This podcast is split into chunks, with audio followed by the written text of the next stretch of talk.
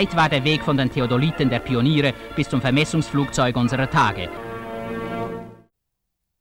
Herzlich willkommen bei Swistopo Historic. Hier hören Sie kurze Geschichten zu historischen Karten. Mein Name ist Felix. Mein Name ist Lukas. Und dies ist bereits die vierte und letzte Folge dieses Podcasts. Wir werden jetzt über etwas ganz Besonderes sprechen, das in den 60er Jahren in der Schweiz entstanden ist, und zwar über das erste digitale Geländemodell. In den vorangegangenen drei Folgen dieser Podcast-Serie haben wir ja ebenfalls über Digitalisierung bei Swistopo gesprochen, aber es ging immer darum, wie einzelne Produktionsschritte auf dem Weg zur Papierkarte, die immer noch das Endprodukt war, digitalisiert wurden, also dem Rechner, dem elektronischen Rechner übergeben wurden. Heute schauen mhm. wir aber an, wie letztlich ein Endprodukt digital werden sollte. Okay. Ja, da nehme ich dich mit auf eine Reise in die ganz frühen Zeiten der Digitalisierung, Lukas. Und zu Beginn habe ich hier eine Abbildung mitgebracht. Was siehst du hier? Oh, ich sehe eine Reihe von Vierecken, die aneinander gefügt sind und die sich erheben. Es bildet sich dadurch ein Relief und man erkennt da wahrscheinlich eine Alpenkette ich weiß aber nicht welche. Ganz ja, genau. So also eine schematische Darstellung wie einem, in einem sehr reduzierten Raster, genau, das, das eine Landschaft abbildet.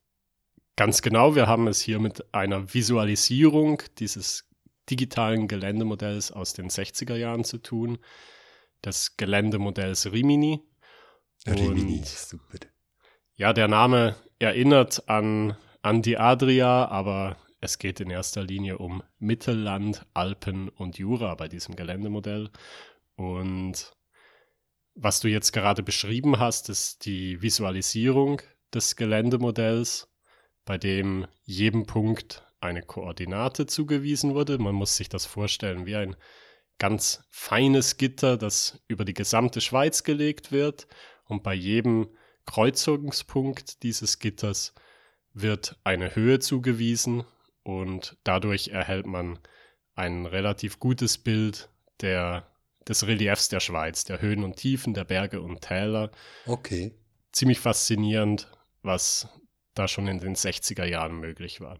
Okay. Also Rimini ist letztlich ein Punktraster, ein Gitter mit höhendefinierten Punkten.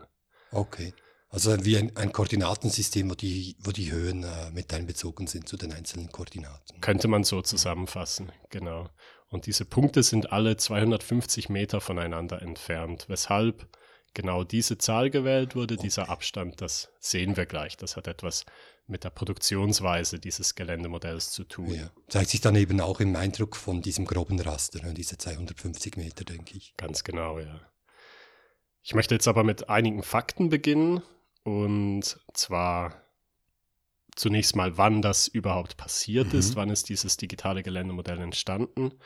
Und zwar wurde das vom Eidgenössischen Militärdepartement, nicht von Swistopo, zwischen 1965 und 1968 erstellt. Okay. Und letztlich war es kartenbasiert, also man nahm die Schweizer Landeskarte wo sie verfügbar war bereits im Maßstab 1 zu 25, das war noch nicht überall der Fall, verwendet man die Blätter im Maßstab 1 zu 25.000 und wo das nicht möglich war, halt diejenigen im bereits vollständig vorliegenden Maßstab 1 zu 50.000. Mhm. Wir sprechen also hier von einem kartenbasierten Geländemodell im Gegensatz zu einem direkt landschaftsbasierten Geländemodell, wie man mhm. das heute bei Swistopo kennt. Das Höhenmodell Swiss Alti 3D, das, das aktuellste Höhenmodell, Geländemodell der Schweiz ist, das direkt aus der Landschaft abgeleitet wird. Okay. Das ist eigentlich eine Digitalisierung der Landeskarte dann schlussendlich. Es ist eine Digitalisierung eines Aspekts der Landeskarte. Genau, eines Aspekts. Ja. Genau, weil in der Landeskarte ja eigentlich auch ein Höhenmodell drin ist, durch die Höhenkurven. Mhm. Da haben wir eigentlich ein sehr genaues Relief der Schweiz, aber mhm. das konnte der Computer nicht lesen. Also man konnte die Höhenkurven nicht einfach so dem Computer übergeben. Dafür musste man eben dieses Raster bilden, das der Computer verdauen kann. Und das war eigentlich die Digitalisierung der Höhen der Landeskarte. Okay. Ganz genau. Wir haben also dieses Raster von Punkten, die alle 250 Meter voneinander entfernt sind in der Realität. Und das ergibt Zehntausende Punktkoordinaten. Mhm. Jeder dieser Punkte wurde in seiner Lage und Höhe definiert, hatte also drei Koordinaten x, y für die Lage und z für die Höhe und übertrug diese Daten dann für jeden einzelnen dieser Zehntausenden von Punkten auf einen Lochkartenbeleg, weil das mhm. zu dieser Zeit in den 60er Jahren noch die Art und Weise war, wie man Raumdaten oder überhaupt irgendwelche digitalen Daten speicherte und dem Computer kommunizieren konnte.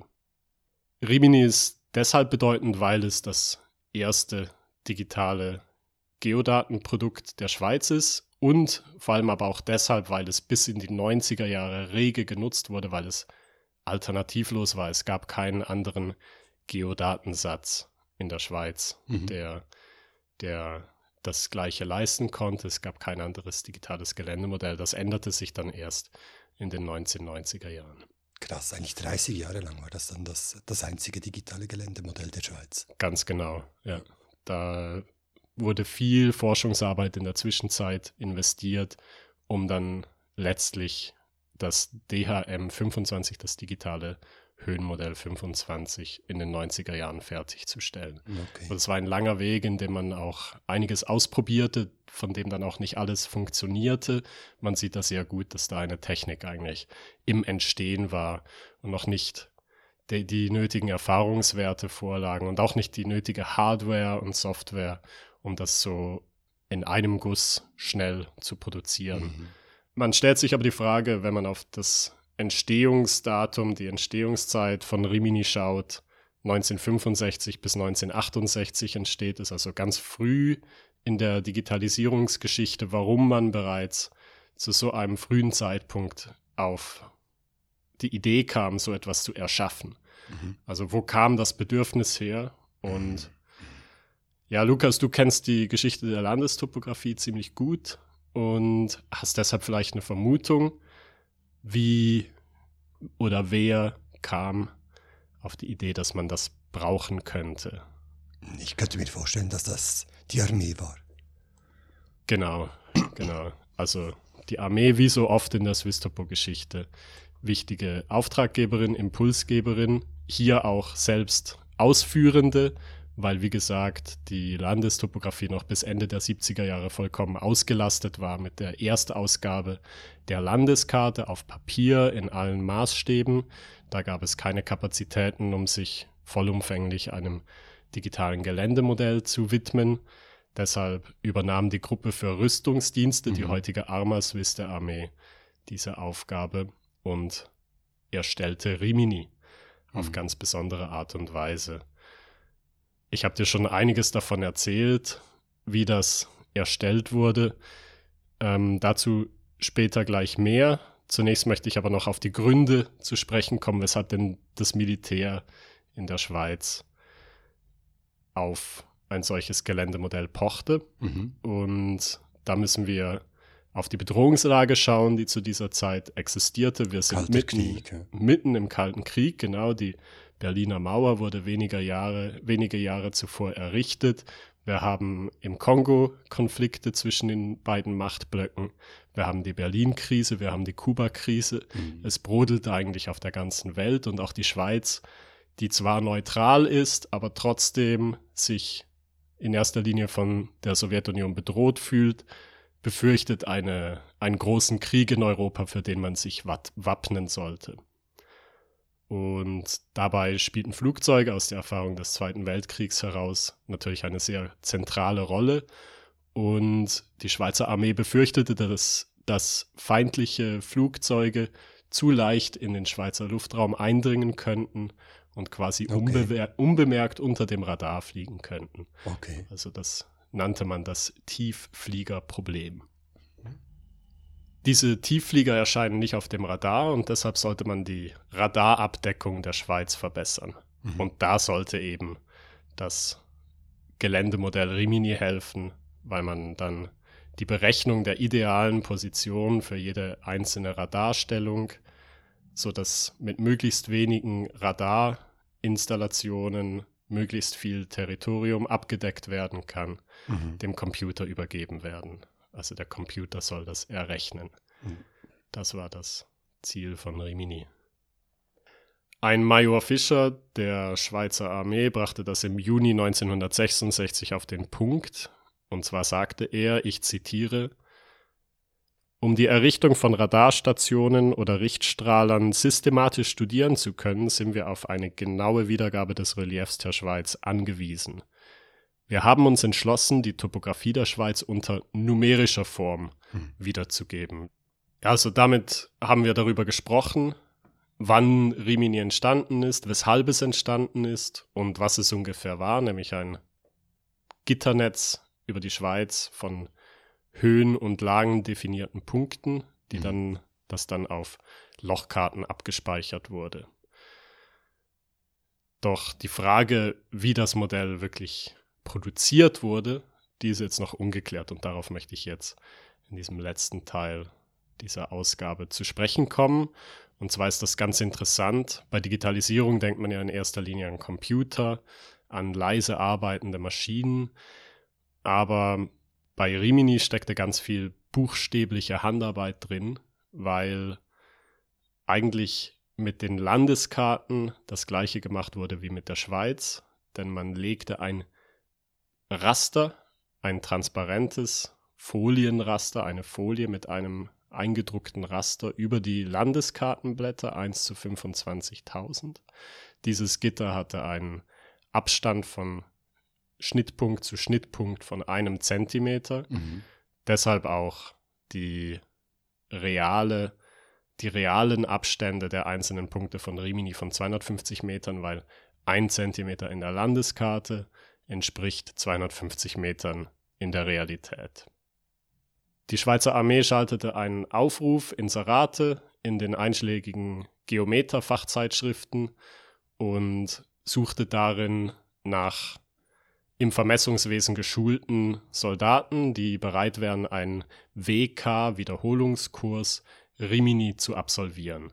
Und dafür konnte man zwischen 1965 und 1968 drei WKs ins Leben rufen, die einzig und allein dem Erstellen dieses Geländemodells gewidmet waren. Da waren jeweils ungefähr 60 Männer okay. beteiligt und die hatten eine relativ ermüdende Aufgabe, so ja. stelle ich mir das vor, nämlich eben dieses transparente Raster über die Landeskarten zu legen und dann für jeden einzelnen dieser Punkte, wo sich dieses 1 Zentimeter Raster schnitt, das sind tausende Punkte pro Blatt bereits. Ja. Aus jedem einzelnen dieser Punkte, äh, für jeden einzelnen dieser Punkte eine Höhe zu definieren. Da orientierten sie sich natürlich an den umgebenden Höhenkoten und Höhenlinien.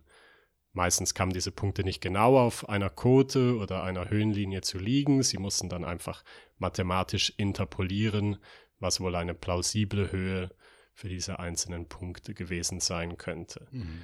Also die Punktkoordinaten wurden tatsächlich von Hand aus der Landeskarte herausgeholt. Ja.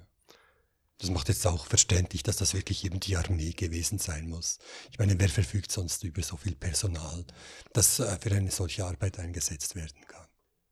Da stimme ich dir voll und ganz zu. Damals war das wahrscheinlich wirklich nur bei der Armee denkbar, dass insgesamt 180 Personen monatelang, mindestens wochenlang an, an einem digitalen Geländemodell arbeiteten, weil es zu dieser Zeit doch noch ein ziemliches Special Interest war. Das große Augenmerk, die große Priorität der Schweizer Öffentlichkeit war die Erstausgabe der Landeskarte und da war die Landestopographie vollkommen eingespannt in mhm. diese Aufgabe bis 1979. Mhm. Also aus den 249 Blättern der Landeskarte 1 zu 25.000 wurden pro Blatt zumindest wenn dieses vollständig Schweizer Gebiet zeigte, 3479 Punkte herausgelesen. Also eine immense Zahl, die in die Hunderttausenden geht. Trotz der rudimentären oder zumindest aus heutiger Sicht rudimentären Herstellungsweise dieses digitalen Geländemodells wurde es aber in den folgenden Jahrzehnten rege genutzt von Armee, von Wissenschaft und auch anderen Anwenderinnen und Anwendern. Und es wurde auch stetig verbessert. Also Rimini in seiner Version, wie es 1968 erstmals fertiggestellt wurde, hatte einige Grobheiten und Ungenauigkeiten drin, aber durch stetige Pflege und Aktualisierung hatte man ein immer besseres Geländemodell. Also mhm. wenn wir jetzt davon sprechen, dass bis in die 90er Jahre damit gearbeitet wurde, muss man das auch betonen. Also das Rimini, das in den 90er Jahren noch kursierte, war ein anderes als das, das 1968 fertiggestellt worden mhm. war. Das war es für heute von Swisstopo Historic. Und wenn Sie, liebe Zuhörerinnen und Zuhörer, noch mehr erfahren möchten über digitale Geodaten und die Digitalisierung bei Swistopo, dann besuchen Sie doch swistopohistoric.ch. Dort finden Sie in einer Online-Ausstellung noch viele weitere Informationen.